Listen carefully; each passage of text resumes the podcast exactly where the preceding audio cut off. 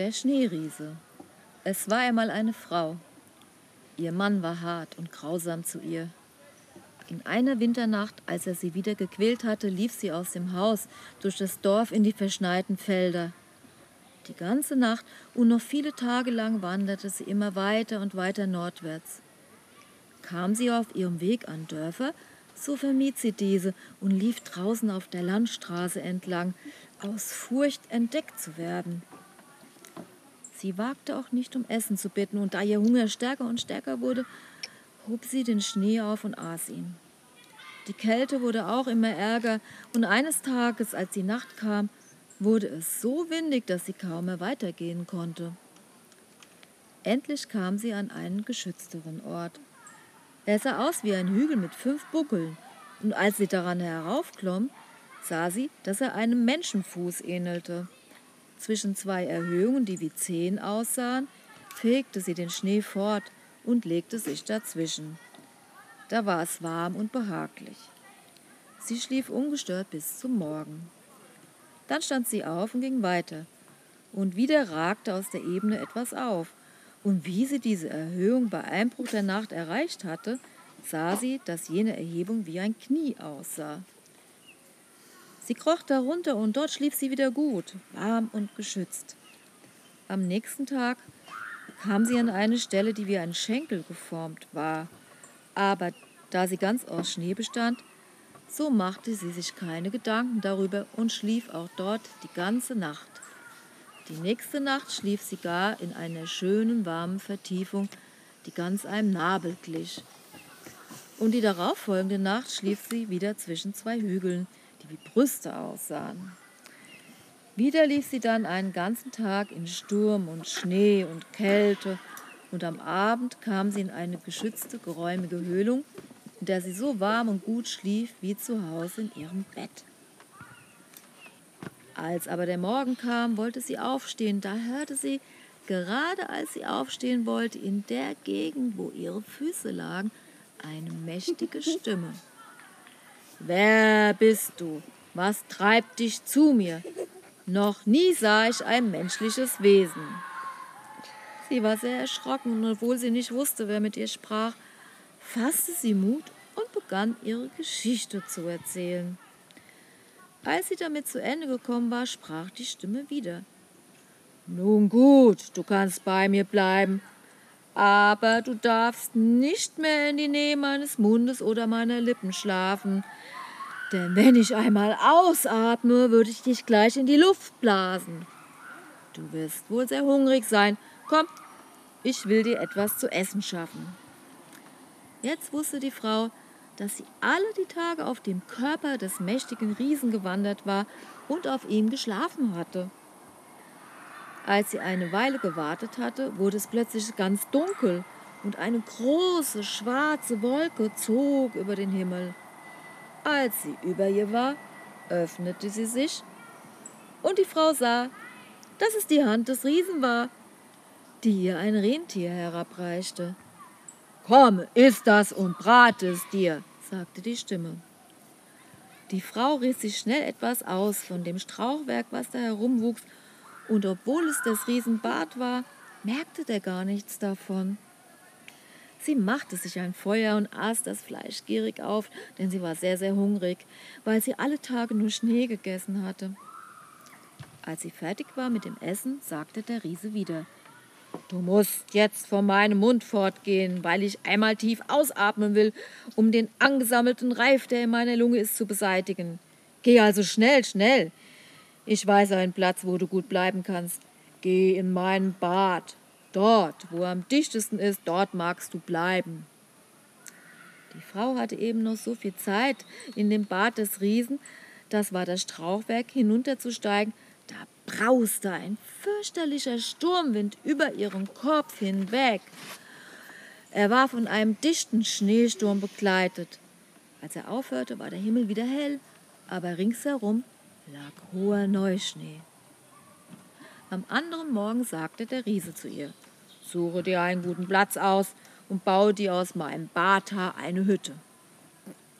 Sie sah sich nach einem Platz um und wählte schließlich auf der linken Seite des Nasenlochs eine Stelle. Dort baute sie aus dem Barthahn eine Hütte. Hier lebte nun die Frau lange Zeit, sehr lange Zeit. Der Riese reichte ihr mit seiner Hand Seehunde und Rentiere und was sie sonst noch so zu nahren brauchte. Und wenn sie Feuer machen wollte, so riss sie sich etwas von dem Barthahn aus, die brannten ganz vorzüglich.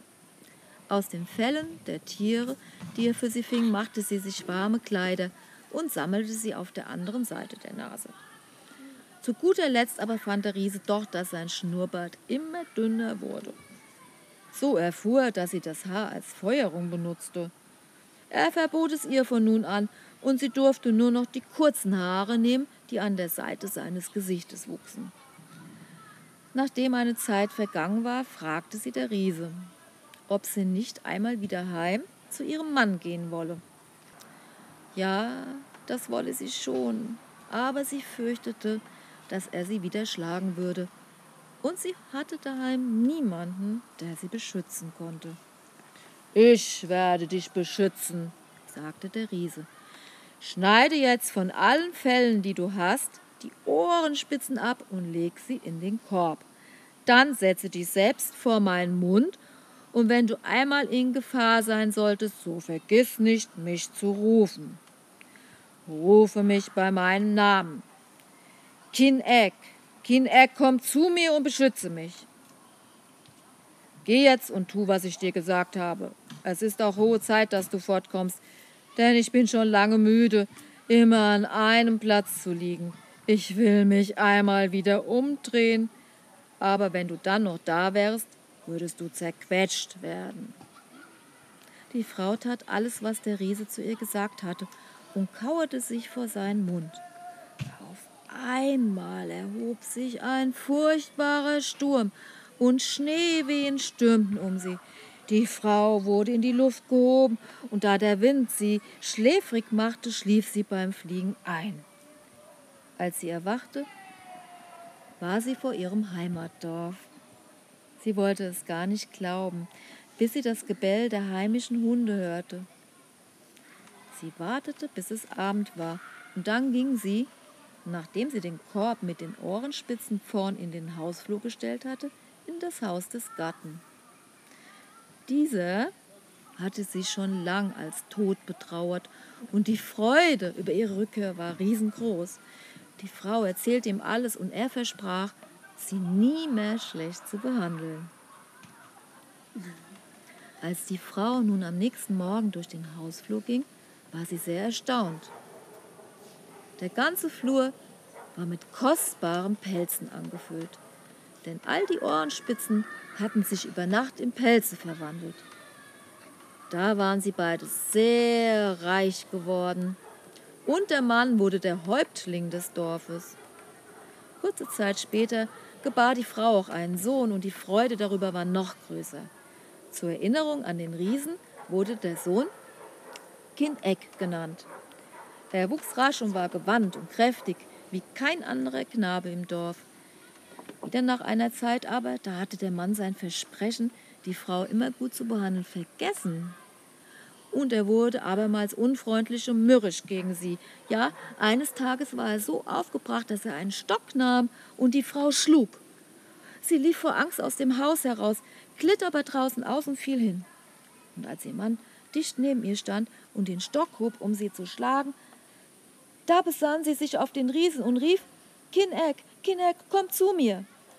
Kaum waren die Worte aus ihrem Munde, erhob sich ein fürchterlicher Windstoß und ein Schneegestöber, und der Wind fegte den Mann weg, und er wurde nie wieder gesehen. Jahre gingen dahin, und der junge Kineck wuchs zu einem schönen, starken Mann heran und wurde ein guter Jäger. Aber leider war er wild und grausam. Eines Abends kehrte er nach Hause zurück und erzählte seiner Mutter, er habe zwei von seinen Gefährten getötet, weil er Streit mit ihnen gehabt hatte. Da erschrak seine Mutter und schalt ihn. Auch hatte sie Angst, die Verwandten der Toten könnten diese rächen. Doch die Zeit verging und die Sache schien vergessen. Es dauerte aber nicht lang, da kam Kineck abermals nach Hause und hatte wieder einen getötet. Und von nun an verging kein Tag, dass er nicht mit irgendwem Streit hatte. Schließlich hatte er so viele Leute erschlagen, dass ihm seine Mutter nicht länger erlauben wollte, im Dorf zu bleiben. Geh in die Welt, sagte sie. Aber Kindeck wollte nicht fort. Die Mutter mochte ihn aber nicht länger im Haus haben, weil er so grausam war und so wild. So versorgte er sie noch mit Tieren und Fellen, damit sie während seiner Abwesenheit nicht Not und Hunger litte. Zufällig ging Kinegg in der gleichen Richtung, wie seinerzeit seine Mutter gegangen war, und so kam er auch zu dem Kopf des Riesen. Als der Riese erfuhr, dass er der Sohn der Frau sei, die seinerzeit bei ihm gewesen war, und dass er obendrein seinen Namen trage, erlaubte er ihm da zu bleiben. Aber, sagte er, du darfst nie an meine Lippen kommen, denn dann geschieht ein Unglück. Einige Zeit lebte Kinneck nun ganz ruhig. Aber da er bald Langeweile bekam, fiel es ihm einmal ein, nachzusehen, was eigentlich an den Lippen des Riesen sei. Es war gar nicht so leicht, durch das dicke Bartdickicht des Riesen, in dem er wohnte, bis zu dessen Mund durchzudringen. Endlich aber erreichte er doch den Mund. Im selben Augenblick aber, da er über die Lippen schritt und zur Öffnung zwischen ihnen gelangte, blies ein mächtiger Windstoß heraus, wirbelte ihn in die Luft und er ward nicht mehr gesehen. Der Riese lebt noch immer hoch oben im Norden. Zwar hat ihn bis zum heutigen Tag niemand mehr gesehen, aber wenn er atmet, geben die wilden, schneeigen Nordstürme des Winters von seinem Dasein Kunde. Wenn ich Fehler bei der Erzählung machte, mögen sich alle meine Fehler auf ihre Plätze begeben und wenig Lärm dabei machen. Volksmärchen aus Alaska.